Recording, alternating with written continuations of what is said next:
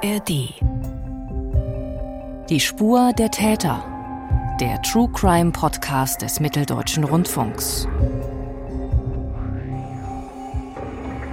April 1998. Ein Taxifahrer bekommt es mit einem Schwerverbrecher zu tun, ein Doppelmörder und Vergewaltiger auf der Flucht vor der Polizei. Mein Fahrgast hatte plötzlich eine Waffe in der Hand. Ich habe dann gedacht, Waffe?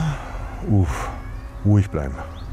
Ich bin erstmal vom Gas gegangen, äh, langsamer, Ruhe bewahren, Schock bekämpfen und habe gefragt, ja, wo soll es denn dann hingehen? Und er sagte nach Leipzig. Normalerweise freut man sich über so eine Fahrt, aber in der Situation habe ich gedacht, hey, wie das jetzt ausgeht. Wir sind in Sennewitz in der Nähe von Halle an der Saale in Sachsen-Anhalt. Dort ereignet sich vor mehr als 25 Jahren ein Verbrechen, zweifacher Mord, Geiselnahme und Vergewaltigung. Selbst für erfahrene Kriminalisten ist das Ausmaß der Gewalt in diesem Fall außergewöhnlich. Diese Tat war für mich insofern neu, dass sie an Grausamkeit nicht zu überbieten war und an Perversion.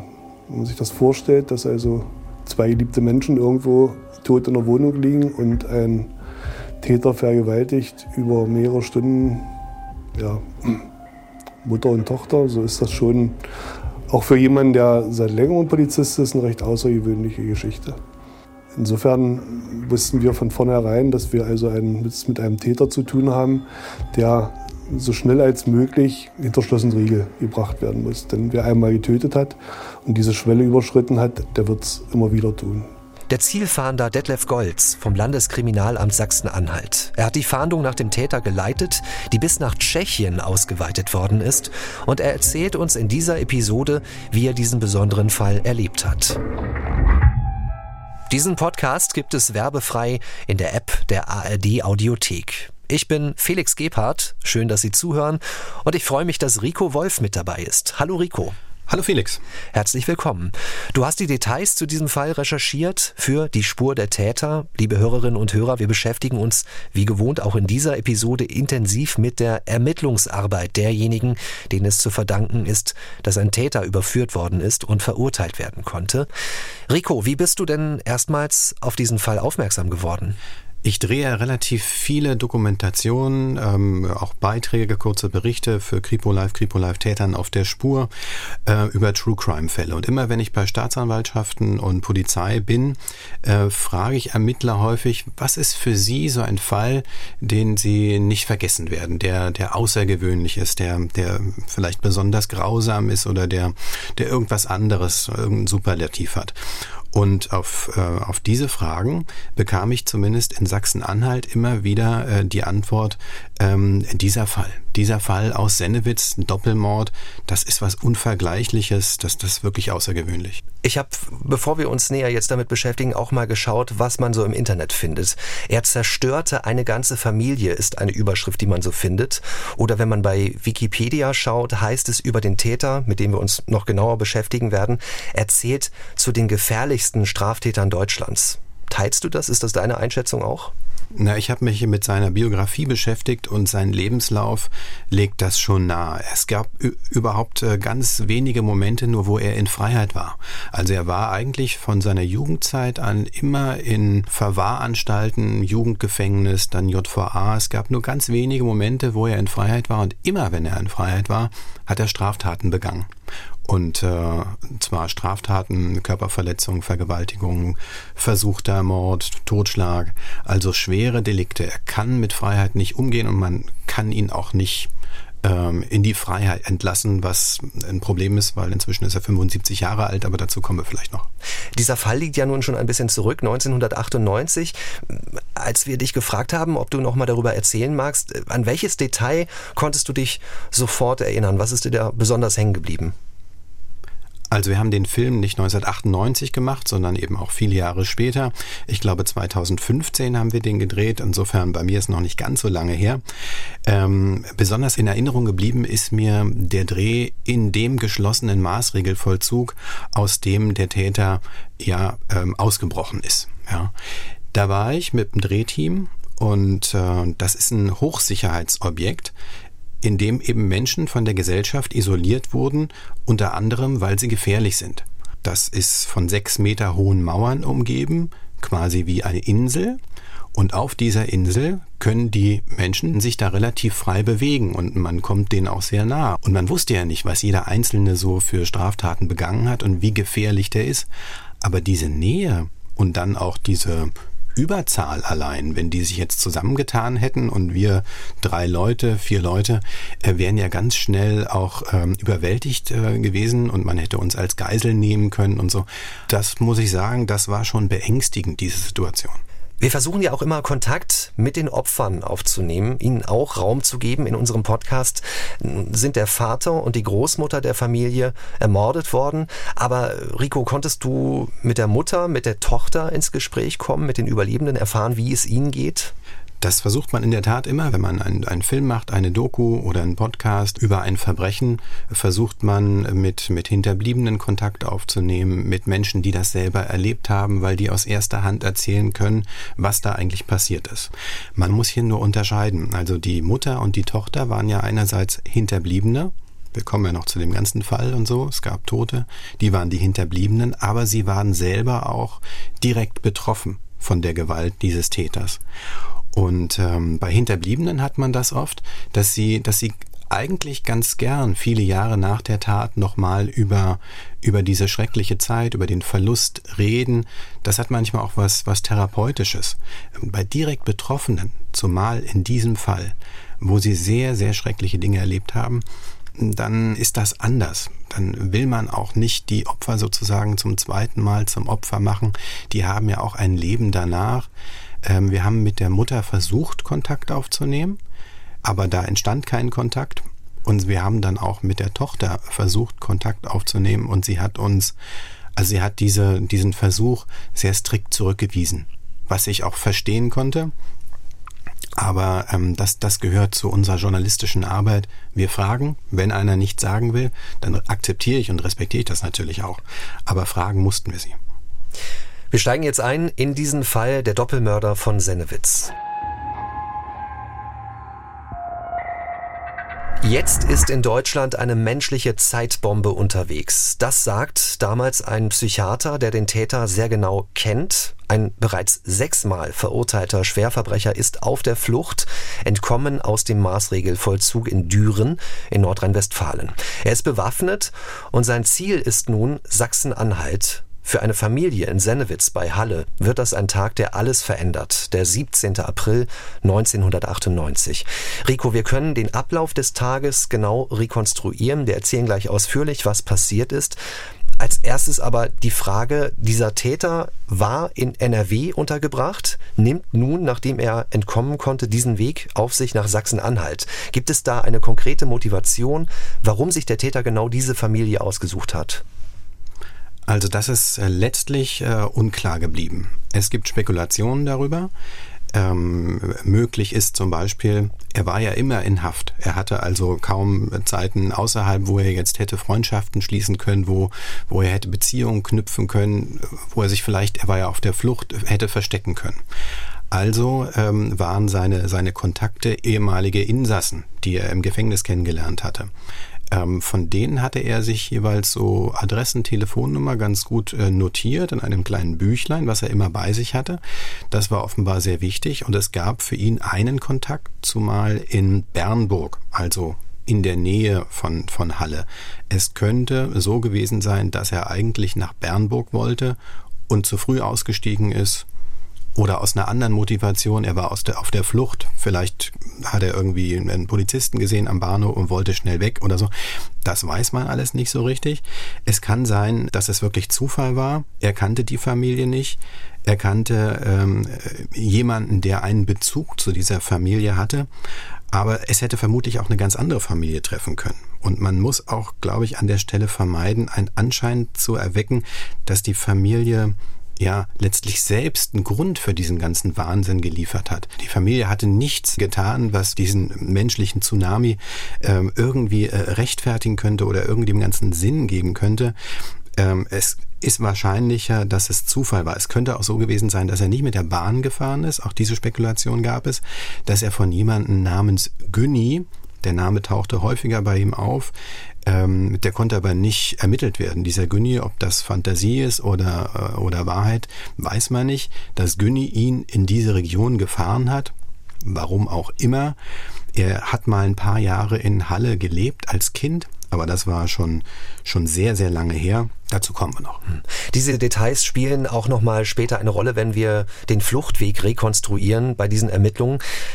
Der Täter, Du hast ihn schon einen menschlichen Tsunami genannt. Das bringt vielleicht so ein ganz grobes Verständnis dafür, was nun auf uns zukommt. Der Täter ist nun bereits seit zwei Tagen auf der Flucht und nun sitzt er auf dem Friedhof in Sennewitz auf einer Bank. Wie ist er dorthin gekommen? Angedeutet habe ich es ja schon, also dass er von Nordrhein-Westfalen entweder mit der Bahn, wie auch immer, oder mit dem Auto dahin kommt. Jedenfalls haben die Ermittlungen ergeben, dass er an einem Freitag Mittag Mitte April 98 dort in diesen kleinen Ort kommt, in ein Wirtshaus geht, das Wirtshaus zum Schwarzen Adler. Als ich damals recherchiert hatte, gab es das auch noch. Ich habe auch mit der Wirtin äh, telefoniert, die konnte sich auch noch an ihn erinnern. Er kommt da rein, trinkt zwei Bier, zwei Schnäpse und zahlt offenbar mit seinem letzten Geld. Die Wirtin konnte sich daran erinnern, dass, dass er äh, mit Kleingeld bezahlt hat.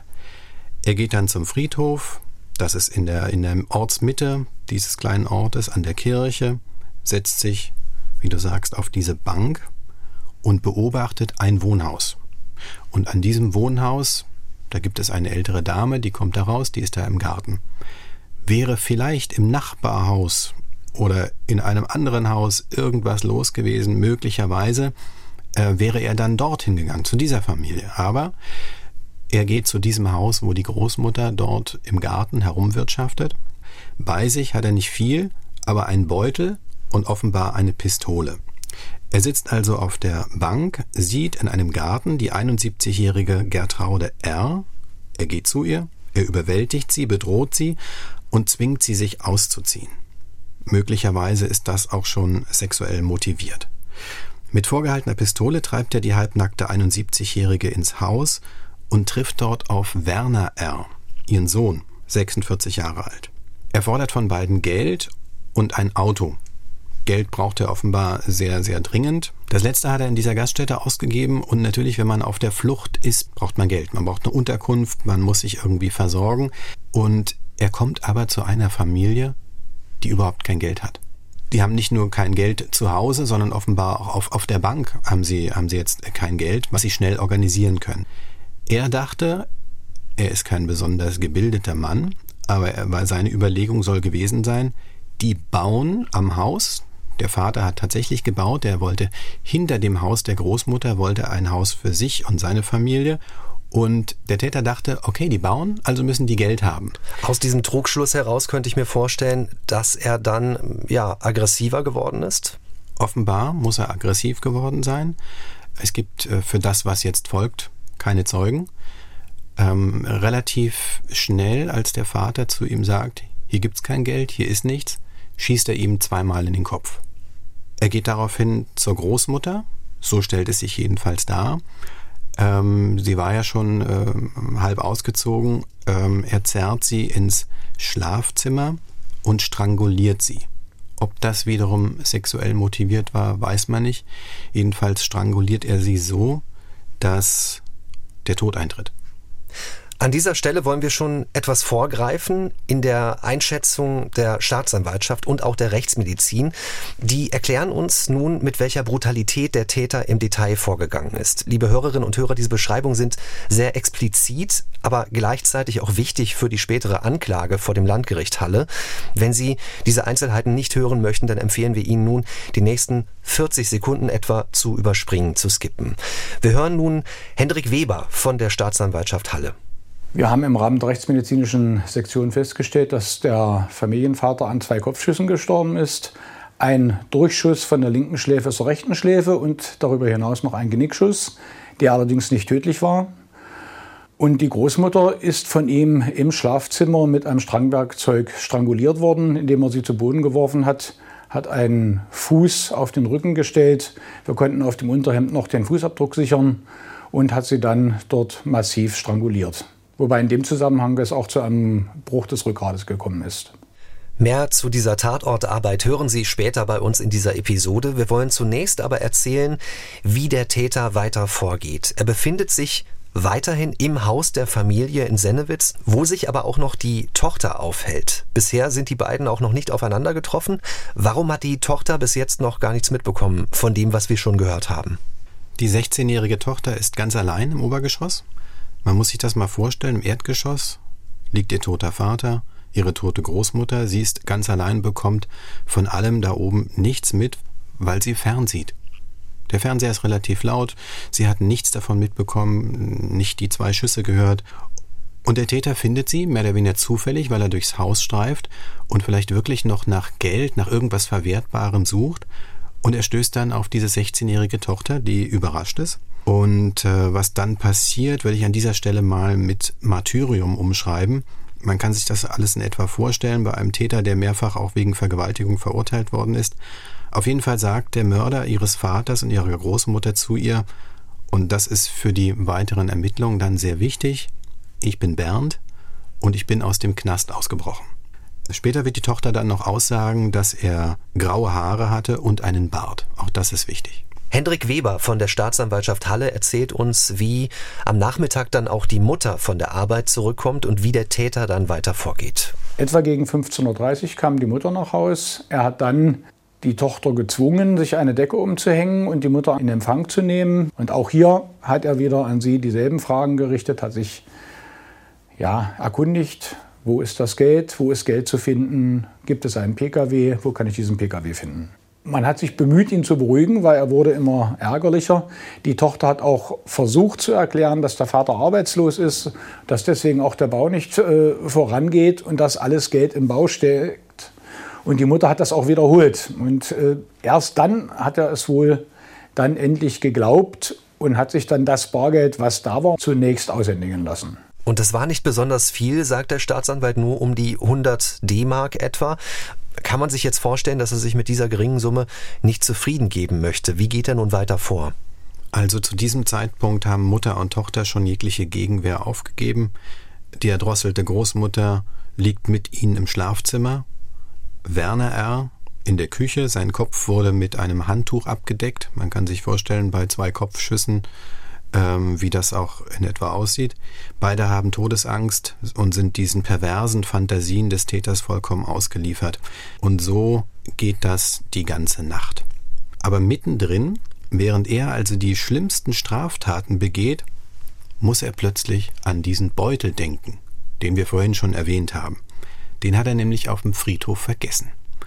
Also während ihm diese, diese Verbrechen, die er begeht, ähm, völlig kalt lassen, dieser Beutel ist ihm wichtig. Da wird er plötzlich nervös, da wird er unruhig, jemanden zu töten, das, das macht ihm offenbar nichts, aber der Beutel, der ist wichtig. Den hat er vergessen. Und diesen Beutel braucht er unbedingt und er drängt dazu, alles in Bewegung zu setzen, um ihm diesen Beutel wieder zu verschaffen. Er, er, er fesselt daraufhin erstmal beide Frauen, ähm, lässt sie in der Wohnung allein zurück, in dem Haus, und geht zum Friedhof und schaut nochmal nach, ob der Beutel da noch liegt. Der liegt nicht mehr da, ist weg. Umso nervöser wird er, der Beutel, der Beutel, der ist wichtig. Er befürchtet offenbar aufzufliegen, wenn jemand diesen Beutel findet, denn es könnte ja irgendwas darin sein, was ihn identifiziert. Das ist sicherlich ein Grund, aber dieser Beutel ist, glaube ich, noch mehr. Das ist so sein, sein Leben ich weiß nicht, Felix, ob du den Film Blade Runner kennst. Da hat er ähm, Fotos, was sozusagen seine, seine Geschichte ist. Also so eine Menschmaschine. Mhm. Und diese, diese Fotos, die er dabei sich hat, sind sozusagen seine Erinnerung. Und das ganze Leben von, von diesem Täter steckt in diesem Notizbuch, was er da drin hat. Also seine Kontakte, sein Leben. Und wenn er das nicht mehr hat, ist er offenbar aufgeschmissen. Also das, das war ihm sehr, sehr wichtig. Das bringt den Täter nun völlig aus der Bahn. Die Frauen sind gefesselt. Er findet diesen Beutel nun nicht mehr. Wie geht er dann vor? Die Frau soll ähm, jemanden anrufen, der diesen Beutel möglicherweise mitgenommen hat. Einen Friedhofswärter, einen, einen, einen Nachbarn. Ähm, das macht sie auch. Und er hat auch diesen Beutel. Und sie können diesen Beutel am nächsten Morgen abholen. Das muss alles in der Nacht stattgefunden haben. Ich habe nicht ganz genau rausbekommen, wann sie dort angerufen hat. Ist ja einigermaßen ungewöhnlich, wenn man wegen eines Beutels den Nachbarn anruft und so. Hast du den irgendwo gesehen und so? Und äh, sie kommuniziert ja auch mit jemandem gibt sie vielleicht heimlich Signale und so. Das, das habe ich auch nicht, das wus wusste ich nicht, ähm, weil dann hätte dieser Nachbar ja dem Ganzen auch ein Ende setzen können. Es gab Kontakte eben.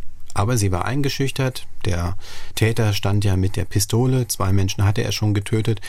Die hatten Todesangst. Vielleicht hat sie auch darauf verzichtet, solche Botschaften zu geben, um nicht äh, auch selbst getötet zu werden. Oder die Tochter. Das war ja auch immer das Druckmittel. Du hast schon gesagt, die beiden Frauen wurden zwischenzeitlich gefesselt. Sie müssen unheimliche Todesangst gehabt haben. Lässt sich irgendwie abschätzen, in welcher Gefahr sich die beiden Frauen befunden haben, also ob der Täter auch den Plan hatte, sie umzubringen.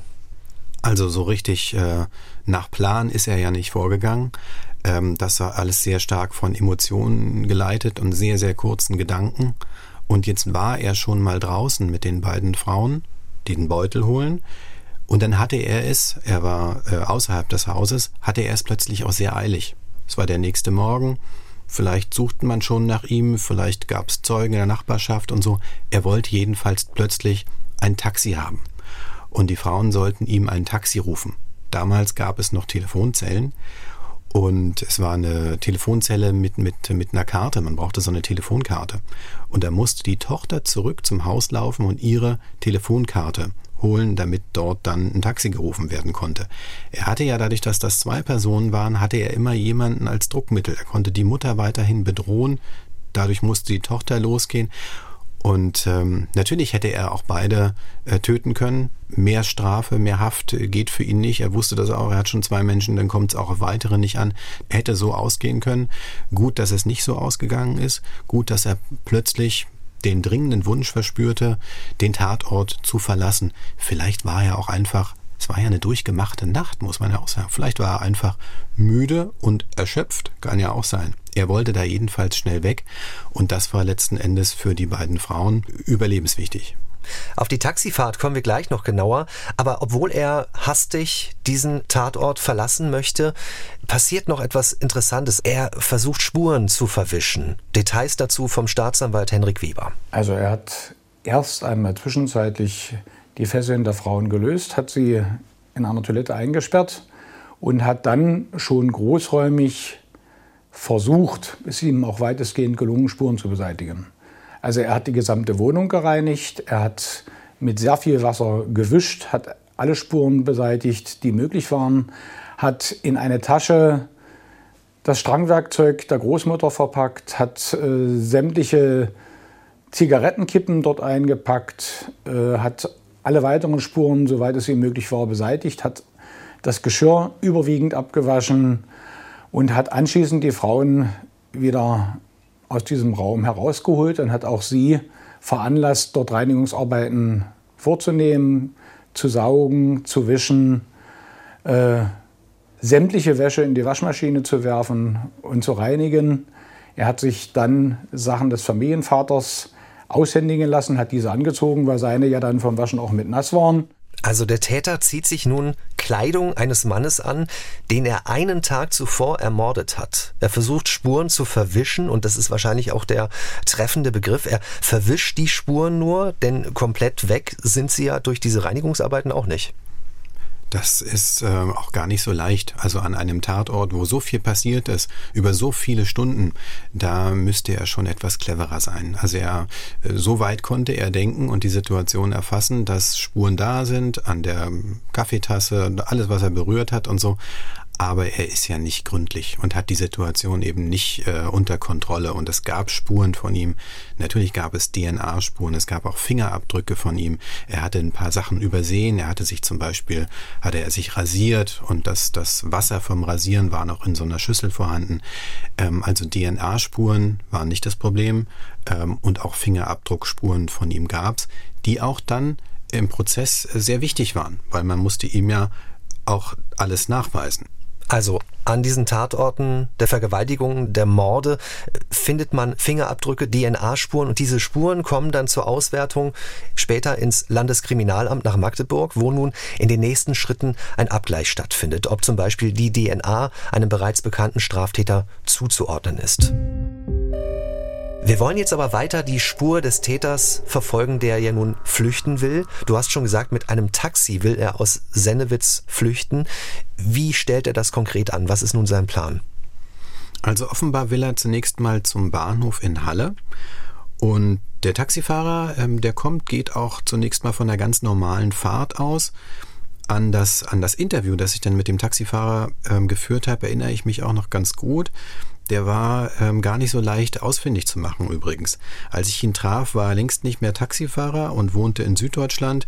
Und ohne genau zu wissen, was er mir so erzählt, bin ich dann vier Stunden mit dem Auto zu ihm gefahren. Wir hatten am Telefon nur so ein bisschen darüber gesprochen, was so, was so passiert war. Aber diese Fahrt, muss ich sagen, die hat sich gelohnt. Was der dann erstmalig erzählt hat, mir erzählt hat, das war auch für den Film, den wir dann gemacht haben, sehr, sehr wichtig. Der Taxifahrer trifft also an dieser Telefonzelle auf den Täter und die beiden Frauen. Es ist Samstag, 8 Uhr etwa, und fährt dann weg. Dann rufen die Frauen die Polizei und fünf Minuten später wird dann schon Streifenwagen, Krankenwagen zum Tatort geschickt und die Fahndung beginnt und als erstes setzt sich die Polizei natürlich mit der Taxizentrale in Verbindung. Diesen Taxifahrer haben wir exklusiv getroffen für die Spur der Täter und er erzählt uns nun im Detail, wie er den Mörder und Vergewaltiger auf seinem Beifahrersitz erlebt hat. Also äh, als Fahrgast neben mir, äh, ich sag mal in Deutsch, das war ein Bär von einem Mann. Also das war ein regelrechter Hühner. Und ich Schmalhans dagegen, äh, der hat einen massiven Eindruck hinterlassen. Hatte auch noch einen Vollbart. Woran ich mich noch erinnern kann, äh, der hat sich immer am Griff, an der, am Rahmen oben festgehalten und man hat den massiven Arm gesehen. Also ich hatte gehörigen Respekt. Zwei Menschen hat der Täter ermordet, zwei weitere Menschen vergewaltigt und mit dem Tode bedroht. Dieser Schwerverbrecher ist weiter auf der Flucht und trifft nun auf den Taxifahrer Norman Thaler, 31 Jahre alt zu diesem Zeitpunkt. Er hatte Nachtschicht will noch eine letzte Fahrt machen. Aber er weiß in diesem Moment natürlich nicht, dass sein letzter Fahrgast auch ein Mörder ist. Norman Thaler hat sich für uns an diesen Samstagmorgen, den 18. April 1998, zurückerinnert. Ja, die letzte Fahrt hatte mich nach Trotha verschlagen. Normalerweise stellt sich da um die Zeit kein Taxifahrer hin, weil da ist absolut nichts los. Ich habe mir bloß gedacht, äh, das war die letzte Fahrt, vielleicht kriege ich ja doch eine Fahrt zurück in die Stadt. Da habe ich eine Weile gestanden und habe dann eine Fahrt von der Taxizentrale bekommen. Da hatte ich einfach Glück. Ich bin dann rausgefahren zu der Adresse und äh, da standen drei Personen. Das sah aus für mich wie eine kleine Familie, Vater, Mutter, Kind. Die sahen ziemlich bedrückt aus. Und ich habe mir meinen Teil gedacht und dachte einfach, äh, der wird wahrscheinlich auf Montage fahren und habe seinen Koffer in den Kofferraum gepackt. Er ist eingestiegen, und wir sind losgefahren und wir haben quasi kaum was erzählt. Und in Halle bekam ich über den Taxifunk von der Zentrale eine Frage. Äh, die riefen äh, mich direkt an und fragten, äh, wo ich bin und wo ich hinfahre. Wenn ich mich an meine letzte Taxifahrt erinnere, äh, das bekommt man schon mit, wenn die Zentrale nachfragt über den Funk. So war das hier auch. Das hat der Täter mitbekommen in dem Taxi und alle anderen Taxen haben das auch gehört. Und dann hat der Taxifahrer gesagt, wo er ist. Und dann hat die Taxizentrale gefragt, wo fährt er denn hin? Und zum Antworten kam er dann nicht mehr, weil sein Fahrgast, also der Täter, plötzlich eine Waffe in der Hand hatte und ihn bedrohte und er wollte plötzlich nicht mehr zum Bahnhof in Halle, sondern nach Leipzig. Wir hören weiter zu, wie der Taxifahrer die nächsten Minuten erlebt. Sein Fahrgast hält inzwischen auch Ausschau, ob die Polizei möglicherweise mit einem Hubschrauber über dem Auto kreist. Ich habe mir bloß gedacht, ich mache einfach das, was er sagt, weil äh, während der Fahrt Widerstand absolut zwecklos. Und er hat gesagt, äh, er möchte gerne über Nebenstrecken nach Leipzig fahren und möchte keine Polizei sehen. Ja, in Schkeuditz äh, sind wir reingefahren und in Schkeuditz gibt es äh, eine große Kreuzung in der Mitte und an der Kreuzung links ist eine Polizeistation. Das habe ich schon aus der Ferne gesehen und er wollte ja nur keine Polizei sehen. Und da ist mir dann ganz anders geworden.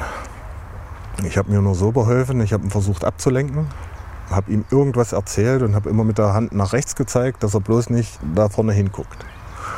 Es hat Gott sei Dank geklappt und dann sind wir rechts abgebogen und dann wieder Landstraßen gefahren. Ja, in Leipzig sind wir dann halt angekommen und er wollte zum Bahnhof. Ich habe gesagt, ich weiß nicht, wie ich über Nebenstraßen zum Bahnhof komme, weil in Leipzig kenne ich mich nicht aus. Und hat er gesagt, äh, ich soll ihn in so einer Nebenstraße rauslassen. Bin ich reingefahren und habe gegenüber von einem Café gehalten mit riesengroßen Scheiben. Ja, da ist er dann ausgestiegen, an den Kofferraum gegangen und äh, hat seine Reisetasche rausgeholt. Und ich habe einfach nur gewartet. Ich habe nur gewartet, gewartet, gewartet. Äh, ich habe nur im Rückspiegel gesehen, wie er nach hinten weggegangen ist. Und als ich ihn dann nicht mehr gesehen habe, habe ich gesagt, das war's. Puh, er atmet tief aus. Ich finde, das kann man sehr gut nachvollziehen, wie er sich bei diesen Schilderungen in dieser bedrohlichen Situation auch wiederfindet. Also so wie er diesen ganzen Ablauf schildert, nochmal durchlebt. 2015 hast du mit ihm darüber gesprochen, also rund 17 Jahre später hat ihn das auch immer noch nicht losgelassen. Man merkt ja deutlich, so wie er es erzählt, dass sich ihm diese ganzen Ereignisse so eingebrannt haben, wenn man da sitzt in Todesangst, man wird mit einer Waffe bedroht, es, es hätte alles zu Ende sein können, er hatte wirklich Angst, ähm, dann vergisst man das nicht. Und er erzählte und erzählte und ich musste überhaupt keine Zwischenfragen stellen. Er erzählte das richtig so am, am, am Block, eigentlich so eins zu eins fast, war auch ein sehr langes Gespräch.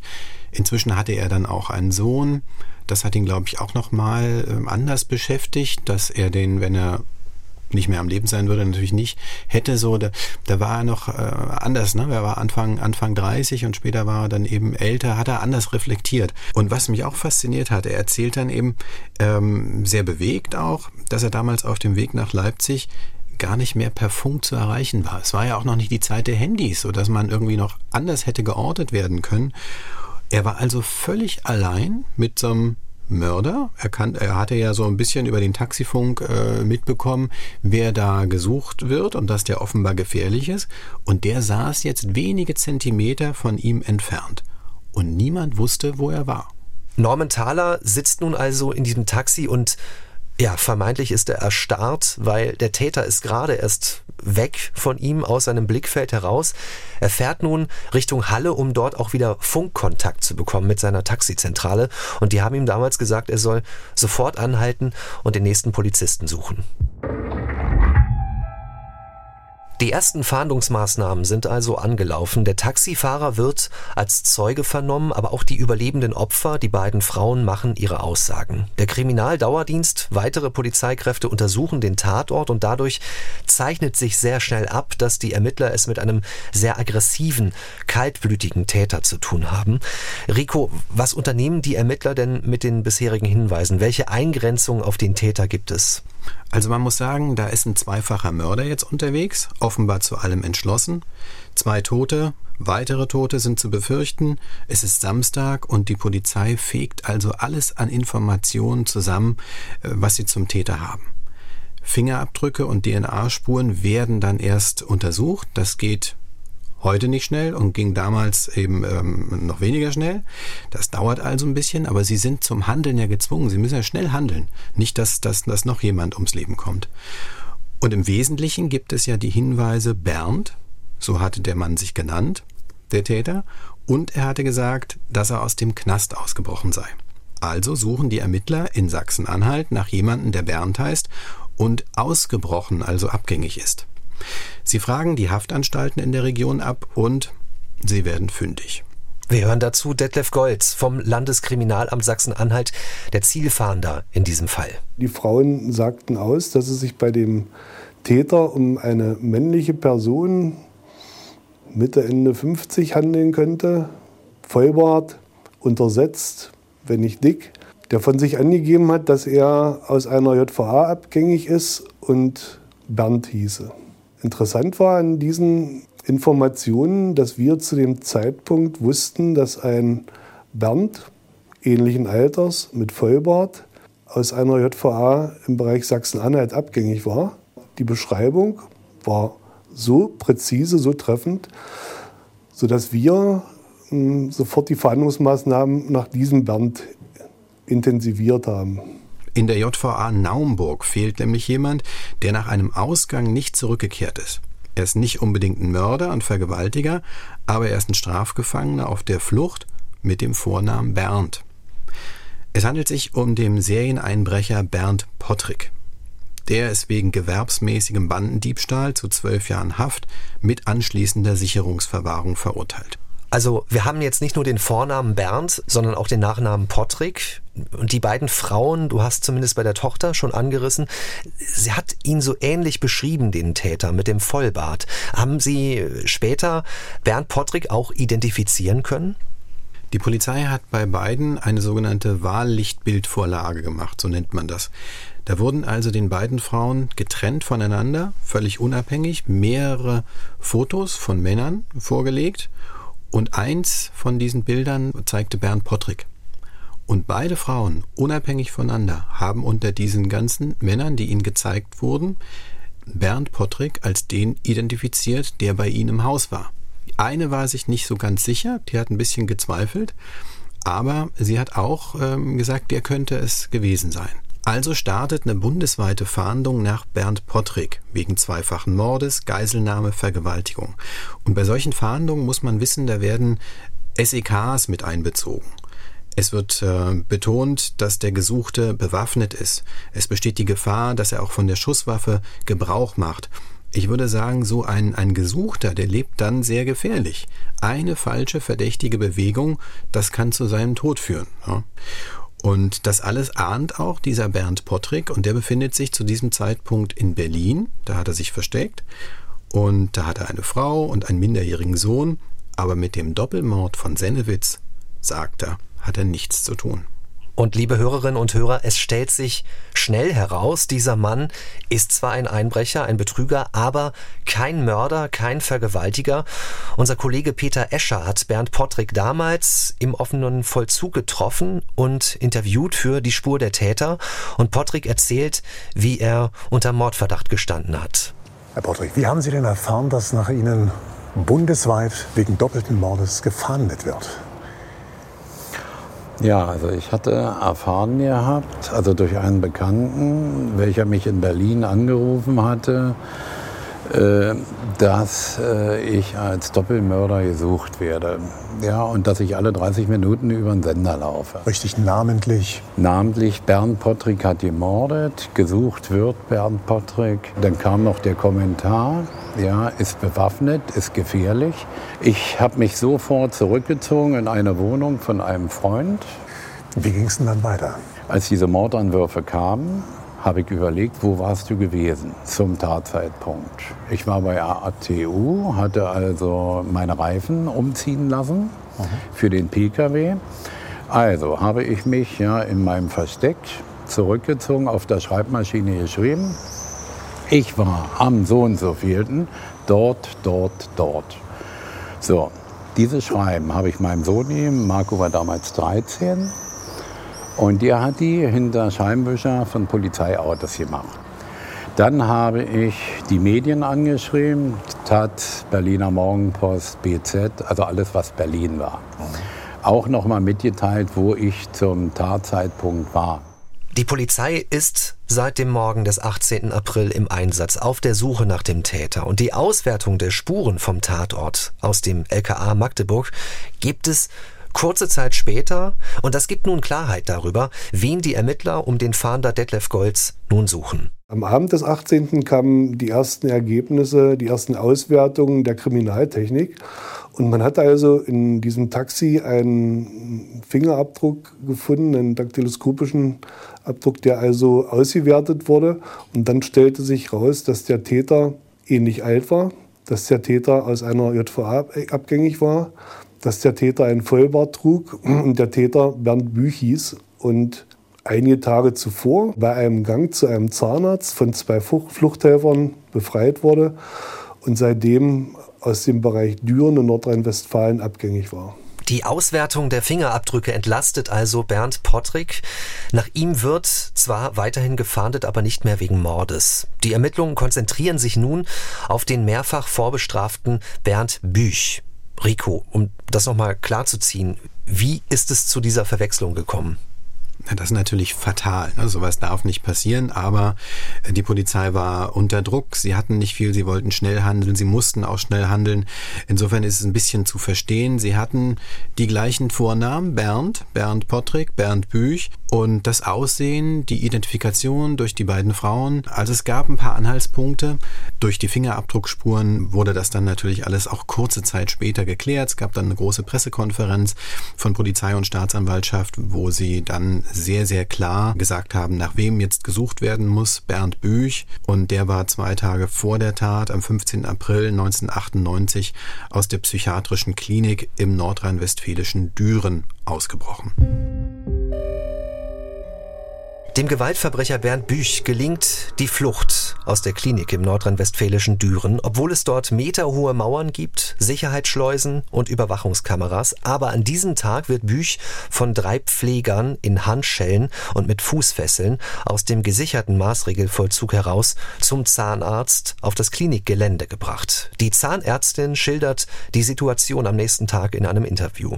Wir haben äh, bereits den nächsten Patienten hier drin gehabt, der auch mit zwei Pflegern begleitet worden ist und haben da draußen plötzlich so eine Unruhe bemerkt. Und dann sahen wir, wie da ein dunkles Auto äh, diesen Weg da hinten entlang flitzt. Da hing noch ein Pfleger am Auto rechts dran. Der wurde dann abgeschüttelt, hat sich mehrfach überschlagen und ist da so an den Rand gerollt und das Auto ist dann in Windeseile um die Ecke geflitzt und war weg. Eine Augenzeugin dieser Flucht, Bernd Büch, wird organisiert mit Helfern dieses Klinikgelände verlassen können und zwei Tage später trifft er dann auf eine Familie in Sennewitz in Sachsen-Anhalt. Die Details zu diesem Doppelmord haben wir bereits in dieser Episode von Die Spur der Täter besprochen, liebe Hörerinnen und Hörer. Wir wollen nun rekonstruieren, wie die Ermittler nach diesem Schwerverbrecher fahnden und dabei geht es in erster Linie darum, Vermutungen anzustellen, welchen Weg hat dieser Täter Täter nun eingeschlagen? Rico, wie wahrscheinlich ist es denn, dass sich Bernd Büch immer noch in Leipzig aufhält? Ist er das letzte Mal dort gesehen worden von dem Taxifahrer? Das war ihm dann schon klar, dass ähm, der Taxifahrer ja auch aussagen wird. In Leipzig hat er ihn rausgelassen und dass das besonders in Leipzig natürlich dann nach ihm gesucht wird. Also musste er schnell Leipzig verlassen. Zu der Region hat er kaum Kontakte, Berührungspunkte, von denen man weiß. Er hat zwar als Kind mal in Halle gelebt, einige Jahre, aber das ist alles 40 Jahre her zu dem Zeitpunkt oder mehr als 30 jedenfalls. Ähm, da hat er kaum noch äh, Kontakte hin und das Problem für die Polizei war, er kannte ja kaum Menschen in Freiheit. Er kannte ja nur ehemalige Strafgefangene oder Strafgefangene. Und ähm, normaler Vorgang ist ja, dass man, dass man Menschen aus seinem Umfeld befragt, wenn man nach jemandem sucht, wo könnte der denn sein? Und wenn man aber ehemalige Täter fragt, wenn die Polizei ehemalige Täter fragt, kann man sich auf diese Aussagen äh, oft nicht verlassen oder sie reden gar nicht mehr erst mit der Polizei. Können wir erzählen, weshalb Bernd Büch überhaupt in den Strafvollzug gekommen ist? So viele Male ja auch. Also versuchter Mord, Vergewaltigung, schon seine erste Strafe war ein Sexualdelikt im Alter von 16 eine Strafe folgte auf die nächste. Ähm, vielleicht sollte man an dieser Stelle mal erwähnen, dass es eben den Wechsel von ihm von der JVA, von der Haft in den Maßregelvollzug gab. Dadurch, dass er so ein hafterfahrener äh, Mensch war, wusste er, wie man mit Gutachtern umgehen muss und hat offenbar eine Gutachterin dazu gebracht, ihm zu attestieren, dass von ihm keine Gefahr ausgeht. Darum konnte er wechseln aus der JVA in den Maßregelvollzug. Da hat er ein paar mehr Freiheiten, konnte zum Beispiel telefonieren und so solche Dinge. Fatal natürlich die Einschätzung. Also dieses falsche Gutachten war ja letzten Endes mit ein Grund dafür, äh, dass er dort ähm, ausbrechen konnte, dass er dort verschwinden, verschwinden konnte und so. Das war wirklich tragisch im Nachhinein. Gab es auch, äh, wurde nochmal ein extra Verfahren gemacht. Aber er war jedenfalls immer Straftäter die Ermittler haben sich dann jedenfalls die Strafakten besorgt, unter anderem von den Staatsanwaltschaften in Köln, Düsseldorf, Osnabrück und äh, alles, was, was es noch an Vorstrafenakten gab. Und da schauen die Ermittler nun rein um den Zielfahnder Detlef Golz. Die lesen dann natürlich quer, also nicht im Detail, denn sie wollen ja keine Zeit verlieren. Andererseits geht es ja auch darum, sich ein genaueres Bild zu machen von diesem Täter. Es waren des Weiteren psychiatrische Gutachten in diesen Akten vorhanden, die unheimlich voneinander abwichen. Also von der guten Sozialprognose bis hin zu der Aussage, äh, das böse Menschengestalt. Für uns galt ein Prinzip, nachdem wir diese Zielfahndung als eine Maßnahme polizeilichen Handelns durchgeführt haben, stand für uns aber als oberstes Prinzip noch Gefahrenabwehr vor Strafverfolgung. Also wir uns die, hatten uns damals die Aufgabe gestellt, den Büch zu fassen, bevor er eine neue Straftat begehen kann.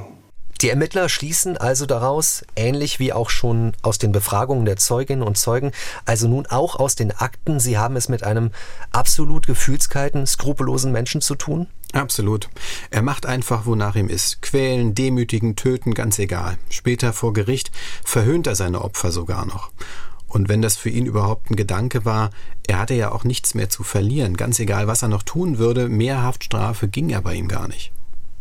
Die Fahndung nach ihm läuft. Kriminalbeamte mehrerer Bundesländer arbeiten daran, Bernd Büch zu finden. Bemerkenswert ist aber auch, dass die Fahndungsplakate nicht nur auf Deutsch gedruckt werden, sondern auch auf Tschechisch. Hat es da also eine konkrete Spur gegeben nach Tschechien? Also so ungewöhnlich das klingt, Bernd Büch hatte eine Freundin, Brigitte hieß die. Und die war Betreiberin eines Tierheims in Marktredwitz in Oberfranken.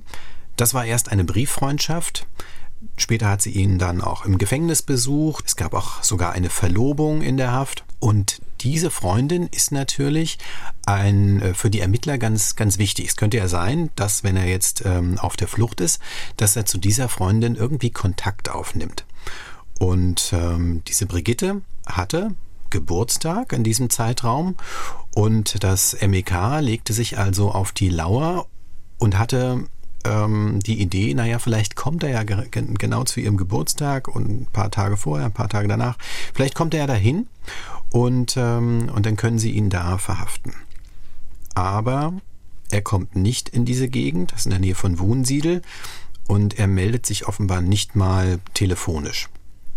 Und die Spur nach Tschechien kam offenbar dadurch zustande, dass äh, diese Brigitte einen Mitarbeiter hatte und der war tschechischer Staatsbürger. Und der fuhr immer mit einem Kleintransporter nach Tschechien, morgens, abends. Und äh, man hatte die Idee, na gut, wenn äh, hier in Deutschland so sehr nach Büch gesucht wird, Fahndungsdruck, das bekommt er vielleicht auch mit. Vielleicht hat er sich irgendwie in Tschechien versteckt und daher hat man die Fahndung auch dahin ausgeweitet. Das ist also eine ganz heiße Spur. Möglicherweise taucht Bernd Büch bei dieser Freundin auf, tut er aber nicht. Es gibt noch weitere Spuren, mit wem Bernd Büch zusammen in den Haftanstalten gesessen hat. Zu wem hatte er noch Kontakt und zu welcher Zeit? Offenbar gab es jemanden, der ein Bordell betrieben hat in Halle und in der Nähe von Bernburg gelebt hat. Der spielte dann auch vor Gericht eine Rolle. Den kannte er. Und ähm, das war ja, wie eingangs erwähnt, eine Version, warum er überhaupt in diese Gegend gelangt war, dass er zu diesem Mann fahren wollte. Und ähm, jedenfalls hat man gesagt, naja, vielleicht äh, nimmt er ja Kontakt zu dem Menschen auf. Hat er aber auch nicht. Und dann hat man noch überprüft, ob er vielleicht äh, Kontakt aufnimmt zu diesen Fluchthelfern, die ihm geholfen hatten, aus dem Maßregelvollzug in Düren zu flüchten. Und diese Annahme verfolgen wir jetzt weiter mit Detlef Golz vom LKA Magdeburg. Einer seiner Fluchthelfer war ein langjähriger Freund aus JVA-Zeiten, der diese Flucht maßgeblich geplant und durchgeführt hat. Der hatte zwar noch einen Helfer, aber er war derjenige, der die Akzente gesetzt hat bei der Flucht. Unsere Version war die, dass wenn er diese Flucht schon geplant hat, er auch mögliche Verstecke für Büch schon bereithält. Und unsere Bitte war dann an die nordrhein-westfälischen Kollegen, den so lange als möglich zu observieren, um eventuell an ein verstecktes Büch zu kommen. Das ist nach ganz kurzer Zeit gekippt, weil der Druck in Nordrhein-Westfalen so hoch war, dass man gesagt hat, okay, wir müssen jetzt diesen Fluchthelfer wegnehmen. Der hat also durch seine Tat ja auch indirekt äh, dazu beigetragen, dass der Büch halt diesen Doppelmord begehen konnte. Also der politische Druck war relativ hoch. Insofern konnte das MEK Leverkusen damals diese Observation nicht mehr durchführen. Der Fluchthelfer wird festgenommen, auch sein Komplize. Später werden sie zu drei bzw. zu zwei Jahren und drei Monaten Freiheitsstrafe verurteilt. Aber die Ermittlungen ergeben auch, Büch hält keinen Kontakt zu seinen Fluchthelfern. Auch hier geht die Spur ins Leere. Zwei Monate nach der Tat scheint Bernd Büch wie vom Erdboden verschwunden zu sein. Aber am 24. Juni 1998 bekommen die Ermittler vom Landeskriminalamt Sachsen-Anhalt einen Anruf, der alles verändert. Es geht um eine Meldung ganz in der Nähe der Stadt Hanau im hessischen Oberissigheim. Rico, was ist da genau passiert? Also man konnte ja davon ausgehen, dass Bernd Büch wieder Straftaten begeht, weil das schon immer in seinem Leben so war. Also hat man äh, jeden Tag sich sämtliche Straftaten, sämtliche Anzeigen aus ganz Deutschland schicken lassen. Zentral ermittelt wurde ja in Magdeburg beim LKA. Und das war viel, was da äh, täglich zusammenkam. Man wusste ja auch nicht, wo schlägt er denn zu. In Hamburg, in München, es war ja alles möglich. Er war ja auch von Düren aus dem tiefsten Nordrhein-Westfalen äh, nach Sachsen-Anhalt gekommen. Und also hatte man morgens plötzlich diese Meldung von dieser versuchten Vergewaltigung in Oberissigheim in Hessen. Das passte schon mal regional, weil ähm, Büch dort auch ähm, Familie hatte, weil, weil er aus der Gegend kam. Und Oberissigheim ist auch seine Geburtsstadt. Da hat er zwar nur wenige Monate seines Lebens verbracht, aber da kommt er her. Also es gab einen Bezug, das war sehr vage und überhaupt keinesfalls eindeutig. Es hätte auch alles ganz anders sein können.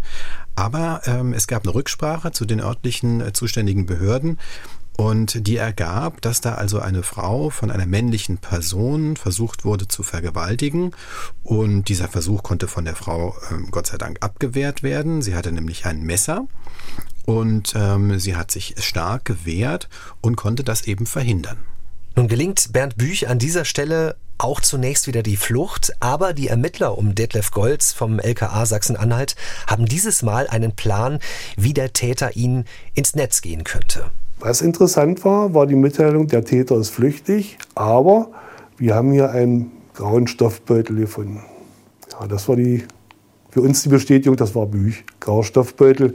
Und als sie uns dann noch bestimmte Informationen aus dem im Stoffbeutel befindlichen Notizbuch gegeben haben, wussten wir, das war Büch. Und jetzt bestand natürlich die Kunst darin, die Kollegen an weiteren Handlungen wie Spurensicherung und so weiter ja, nicht zu hindern, sondern sie zu bitten, diese erstmal zu unterlassen und nach Möglichkeit eine Spezialeinheit, ein MEK oder eine Gruppe SEK in einen Hinterhalt zu legen, weil das war ja, meine felsenfeste Überzeugung, war nicht nur eine Version. Büch braucht diesen Beutel. Er hat also unmittelbar nach der Tat in Sennewitz ist ein hohes Risiko eingegangen, um diesen Beutel zu bekommen. Und er wird alles tun, um an diesen Beutel zu gelangen. Die Kollegen dort unten in Hanau haben unserer Bitte entsprochen. Und kurze Zeit später kam tatsächlich Büch und wollte diesen Beutel holen und wurde dann festgenommen. Er wird von einem hessischen Spezialeinsatzkommando gefasst. Können wir das noch ein bisschen genauer erklären? Wie können wir uns diese Festnahme vorstellen? Also so, so ein SEK oder MEK, ähm, die wissen ja um die Gefahr, die wissen, wen sie da gerade festnehmen und die sind da ähm, also auf den Eigenschutz sehr bedacht und gehen da hart vor. Der Bernd Büch, der wurde festgesetzt, sofort komplett gründlich durchsucht, äh, bis auf die Unterhose ausgezogen. Das sieht man dann auch in den Bildern, die es von, von damals gibt. Jemand hat das gefilmt, wie er, wie er dort ähm, festgenommen wird. Da sieht man ihn, wie er ähm, mit Händen auf den Rücken festgebunden und in der Unterhose dann da sitzt. Und dann wird er mit dem Hubschrauber weggebracht. Und er kommt ja auch nur an diese Stelle, weil ihm dieser Beutel so wichtig ist. Der Beutel hatte eben eine ganz wichtige äh, Bedeutung für ihn, weil da dieses Notizbuch offenbar drin war, ähm, wo er sämtliche Kontakte, die er über die Jahre in den Justizvollzugsanstalten gesammelt hatte. Er hatte ja keine Familie, so diese, diese Knastkumpanen waren vielleicht so ein Familienersatz, das waren so seine Leute, die waren da alle in dem Buch. Insofern dieser Beutel war ganz, ganz wichtig. Mit hohem Sicherheitsaufwand wird Bernd Büch sofort nach Halle an der Saale überführt. Er kommt in Untersuchungshaft in die JVA 1. Das ist der sogenannte Rote Ochse. Detlef Golz und seine Kolleginnen und Kollegen blicken auch heute noch auf diesen Fall und der macht ihn immer noch nachdenklich. Absolut außergewöhnlich. Also, und das ist auch gut so, dass es nicht viele solche bösen Menschen gibt oder schlechten Menschen gibt. Also das war schon eine völlig außergewöhnliche Tat und diesen Menschen, ich wüsste auch nicht, wie man den beschreiben soll. Also sein ganzes Leben nur mit Gewalt und Vergewaltigung und zu verbringen und dann immer noch stolz auf sich zu sein. So kam mir das auf jeden Fall vor. Ist schon außergewöhnlich. Also insofern war das schon prägend für mich, dieser Fall. Liebe Hörerinnen und Hörer, wir wollen uns noch näher mit dem Täterprofil beschäftigen. Um Bernd Büch zu beschreiben, seinen Lebenslauf zu beleuchten, haben wir mit dem Staatsanwalt Henrik Weber gesprochen, den haben wir auch schon gehört in dieser Episode, und auch mit einem psychiatrischen Gutachter. Das ist Professor Andreas Maneros, ehemaliger Direktor der Klinik für Psychiatrie an der Martin-Luther-Universität Halle-Wittenberg. Er hat sich ausführlich mit Bernd Büch beschäftigt. Seit seinem zwölften Lebensjahr ist er in irgendwelchen Kinderheimen gewesen, in irgendwelchen Institutionen und er war entweder in einem Kinderheim oder Erziehungsheim oder irgendwie andere geschützte Institution oder im Gefängnis oder in dem Maßregelvollzug oder auf der Flucht. Es sind kaum äh, ganz wenige Perioden, wo er in Freiheit gelebt hat. Rico, du hast mit Andreas Maneros, dem Psychiater, ausführlich sprechen können. Zu welchen Schlüssen ist er gekommen? Was für entscheidende Details sieht er in der Biografie von Bernd Büch, die ihn ja möglicherweise zu so einem Schwerverbrecher gemacht hat? Also er sagte mir, dass, dass man aus einer Biografie allein kann man solche Taten wie die, die hier vorliegen, nicht erklären. Er hatte eine schwierige Biografie, der Bernd Büch sicherlich. Er wurde eben von seinen Eltern ins Kinderheim gegeben. Offenbar kamen sie schon mit ihm nicht zurecht. Man muss sagen, die Eltern hatten insgesamt, glaube ich, sechs Kinder. War auch eine andere Zeit, aber er ist dann mit, mit zwölf Jahren ist er, ist er ins Kinderheim gekommen. Und so ein, so ein Tötungsdelikt, hier gibt es ja sogar zwei, sagt Professor Maneros, ist ein multifaktorielles Delikt. Das heißt, es kommen auch andere Faktoren hinzu also die Persönlichkeitsentwicklung und die Persönlichkeitsstruktur zum Beispiel. Er ist ihm auch begegnet, er hat dieses Gutachten ja auf Grundlage von vielen Stunden von Gesprächen geschrieben. Er hat mehrere Tage mit ihm allein in einem Raum verbracht und hat ihn befragt und äh, Bernd Büch hat sehr bereitwillig erzählt. Und was mich sehr überrascht hat, Professor Maneros sagte mir, Büch sei charmant gewesen, freundlich, sehr freundlich muss man auch wiederum erklären, natürlich wollte er dem Gutachter gefallen, der Bernd Büch. Damit kannte er sich aus mit, äh, mit Gefängnissen, mit Gutachten. Der weiß ganz genau, wie er irgendwo rauskommt und so. Und das, ähm, das, das hat er versucht beim sehr, sehr erfahrenen Professor Maneros anzubringen, der das natürlich sofort durchschaut hat. Aber Maneros sagte mir auch, dass er narzisstische Elemente wahrgenommen hat. Er beschrieb ihn auch als komplett empathielos. Das Leid der Opfer war ihm völlig egal. Und Maneros sagt dann noch, für ihn äh, stellte sich das alles so dar, das war Machtausübung. Er hat dann auch für den Prozess das psychiatrische Gutachten geschrieben zu Bernd Büch, erarbeitet und ihn für voll schuldfähig erklärt. Dieser Prozess um den Doppelmord von Sennewitz am Landgericht Halle beginnt am 23. November 1998. Staatsanwalt Henrik Weber erklärt uns, wie er den Angeklagten da erlebt hat. Herr Büch hat eine 35-jährige kriminelle Karriere hinter sich. Er war sehr gerichtserfahren, er ist sehr hafterfahren und man konnte, auch dazu haben wir die Akten ja beigezogen, um das überprüfen zu können, hier auch eine Entwicklung feststellen. In den ersten Strafsachen in den 60er, frühen 70er Jahren war er geständig, wenn er gestellt wurde. Äh, dann später konnte man immer nachvollziehen, hat er immer den Opfern die Schuld zugeschoben, hat behauptet zum Beispiel, eine 16-jährige Vergewaltigte hätte ihn animiert, hätte sich gegen Geld hingegeben und hätte ihn dann aus Rache angezeigt. Und letztlich hat er hier in diesem Verfahren gegenüber dem psychiatrischen Sachverständigen zuletzt dann auch behauptet, äh, die beiden Geschädigten seien über die Ermordung des Vaters froh gewesen und hätten sich ihm dann angedient. Auch die Fesselung sei nur erfolgt, weil die Frauen das so gewollt hätten, im Rahmen der sexuellen Kontakte. Das hat das Gericht dann aber mit ganz strikten und deutlichen Worten als dreiste Lügen gekennzeichnet und sinngemäß steht so auch im Urteil und das ist doch so. Also ein dreister Lügner, sagt das Gericht, sagt auch der Staatsanwalt. Diese Unterstellung, dass die Opfer eingewilligt hätten. Gibt es noch weitere erfundene Geschichten, die sich der Täter ausgedacht hat, um vor Gericht die Strafe ja zu mildern? Er hatte ja den Vater getötet mit zwei Schüssen in den Kopf. Und das war auch ähm, ganz klar. Nur gab es ja keine Zeugen für diese Tat. Und es gab auch keine Tatwaffe. Die wurde nie gefunden. Insofern ähm, war da ein bisschen Spielraum, den hat er auch gleich erkannt, der Bernd Büch, und er hat einfach erzählt, das war ein Unfall. Ja, er ist irgendwie angeeckt und dann hätte sich ein Schuss gelöst und, und dadurch sei der Vater dann gestorben. Und die Staatsanwaltschaft äh, hat aber zwei Schüsse feststellen können. Es gab eine rechtsmedizinische Untersuchung und die Schusskanäle passten zur Theorie, dass ähm, Büch den Vater erschossen hat. Das passte alles. Und seine Unfalltheorie, die passte nicht, die konnte nicht so stattgefunden haben. Dazu hören wir auch noch mal im Detail den Staatsanwalt Henrik Weber. Nach seiner Schilderung hätte es ein aufsteigender Schusskanal sein müssen. Wir haben feststellen können, dass gerade der Genickschuss, der im Genick eindrang und am Kinn wieder ausgetreten ist, äh, einen fallenden Schusskanal hatte und der ist ja dann auch in einen dort befindlichen Schrank eingeschlagen, sodass man über drei Punkte genau auch die Stellung des Schützen rekonstruieren konnte und das war mit seiner Version eines Unfalls in keiner Weise in Übereinstimmung zu bringen und ist so von beiden rechtsmedizinischen Sachverständigen in der Hauptverhandlung auch dargelegt worden und das Gericht hat dies auch noch vollzogen. Und auch die Waffe des Täters ist ja nicht gefunden worden. Rico, du hast es gerade angesprochen.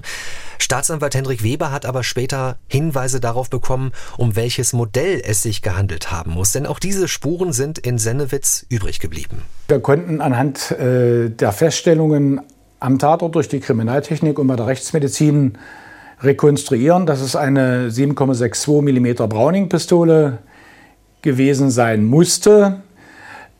Er hat zwar sich bemüht, Spuren zu beseitigen, hat auch eine der Hülsen mitgenommen, aber eine zweite Hülse war unter den Schrank gerutscht konnte dort aufgefunden werden und auch äh, kriminaltechnisch untersucht werden. Und dann hatten wir ein Projektil, das in einen Schrank eingeschlagen war, sodass hier also die Art der Tatwaffe eindeutig festgestellt werden konnte.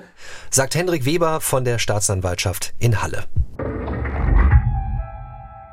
Am 30. März 1999 wird Bernd Büch inzwischen zum siebten Mal verurteilt. Nach 21 Verhandlungstagen spricht das Landgericht Halle ihn schuldig wegen zweifachen Mordes, Geiselnahme, erpresserischen Menschenraubes und Vergewaltigung zu lebenslanger Haftstrafe. Außerdem wird eine Unterbringung in der Sicherungsverwahrung festgelegt und er wird zur Zahlung von Schmerzensgeld verurteilt in Höhe von jeweils 50.000 D-Mark an die beiden überlebenden Opfer. Der Bundesgerichtshof hat dieses Urteil dann am 18. Februar 2000 bestätigt. Ein Detail wollen wir uns dabei genauer anschauen, denn es wird in dem Urteil auch die besondere Schwere der Schuld festgestellt, wie auch schon in anderen Fällen, die wir hier bei Die Spur der Täter besprochen haben. Dazu hat sich eine Hörerin bei uns gemeldet, weil sie gerne wissen möchte, was bedeutet das denn konkret, wenn die besondere Schwere der Schuld festgestellt wurde. Wir haben nachgefragt bei einer Strafrechtsexpertin, Lena Leffer von der Martin-Luther-Universität Halle-Wittenberg. Und zwar wird diese besondere Schwere der Schuld nur dann festgestellt, wenn hier Umstände vorliegen, die ein erhebliches Gewicht haben. Das ist natürlich ein sehr offener Begriff, wo auch viele Umstände hineinspielen können. Das ist aber beispielsweise dann der Fall, wenn eine Täterin oder ein Täter mehrere Mordtaten begangen hat oder aber auch im Zusammenhang mit einem Mord mehrere weitere schwere Straftaten begangen wurden. Und das Gericht muss dann eben hier eine umfassende Würdigung aller schuldrelevanten Umstände vornehmen und auch insbesondere die Tat umfassend würdigen und auch die Persönlichkeit der Täterin oder des Täters. Es gibt so eine Art Doppelprüfung. Und zwar muss das erkennende Gericht, das am Anfang nach dem Rechtsprozess die Verurteilung des Täters vornimmt, schon im Urteilstenor eben feststellen, dass es von einer besonderen Schwere der Schuld ausgeht. Und nach Verbüßung der ersten 15 Jahre der lebenslangen Freiheitsstrafe prüft dann nochmal das Vollstreckungsgericht, ob es immer noch davon ausgeht, dass diese besondere Schwere der Schuld immer noch vorliegt und eine weitere Vollstreckung der lebenslangen Freiheitsstrafe noch immer geboten ist. Also wenn die besondere Schwere der Schuld festgestellt worden ist, rechtfertigt das eine längere Haftdauer über die 15 Jahre hinaus. Aber solche Fälle werden immer nochmal geprüft, denn das Bundesverfassungsgericht hat dabei ganz enge Grenzen gesetzt. Das war eben das, was das Bundesverfassungsgericht bei der lebenslangen Freiheitsstrafe maßgeblich geprägt hat, nämlich dass es zu einem menschenwürdigen Strafvollzug gehört, dass ich als Täterin oder Täter die Perspektive behalte, irgendwann meine Freiheit wiederzuerlangen. Sagt Lena Leffer, Juristin für Strafrecht an der Uni Halle. Wenn Sie, liebe Hörerinnen und Hörer, auch Fragen haben zu unseren Fällen, wenn Ihnen etwas besonders gut gefallen hat oder auch etwas gefehlt hat, melden Sie sich gerne bei uns. Schreiben Sie uns eine E-Mail an die Adresse dsdt.mdr.de, also die Anfangsbuchstaben von Die Spur der Täter, dsdt.mdr.de. Die Adresse finden Sie auch in unseren Show Notes. Rico, nochmal zurück zu unserem Fall, den wir in dieser Episode mit dir besprochen haben. Der Täter Bernd Büch hat also zum wiederholten Male, muss man ja sagen, eine lebenslange Freiheitsstrafe bekommen.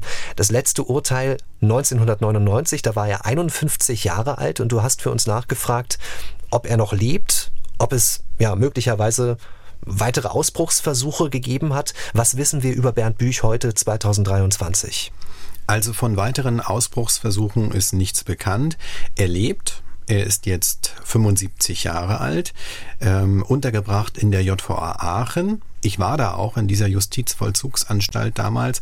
Ähm, sehr hohe Mauern, ähm, der ist da sicher untergebracht.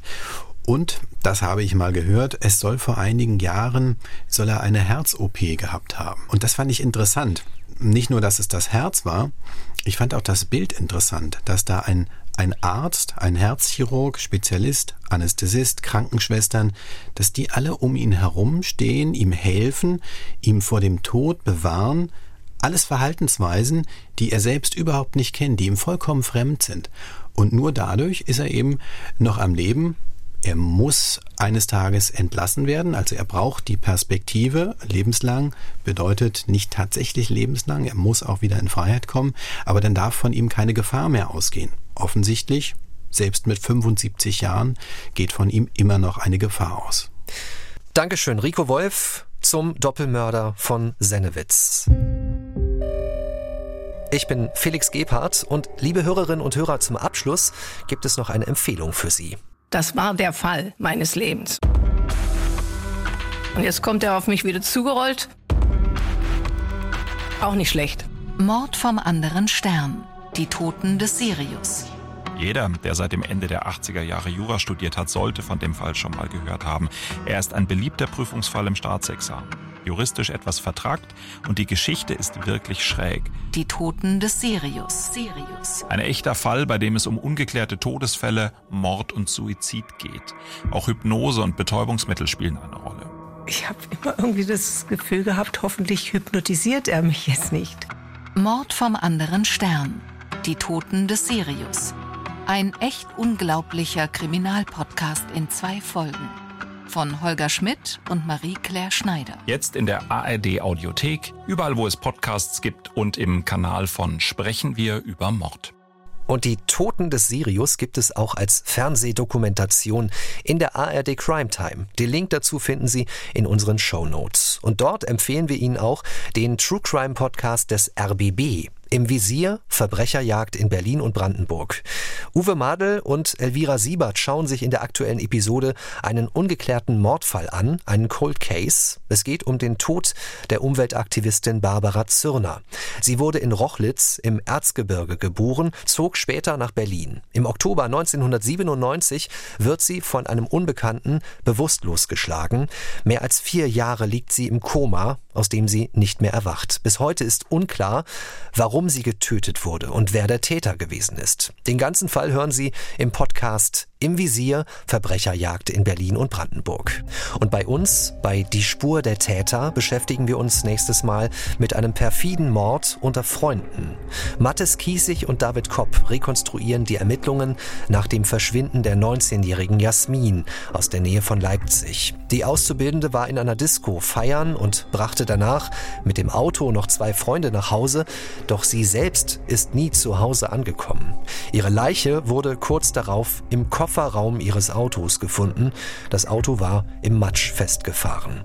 Wie die Ermittler dem Täter unter anderem anhand von Handydaten und dem Einsatz eines Suchhundes mit einer sehr feinen Nase auf die Schliche gekommen sind, das hören Sie bei Die Spur der Täter ab dem 6. Oktober. Sie hörten den True Crime Podcast Die Spur der Täter. Eine Produktion des Mitteldeutschen Rundfunks.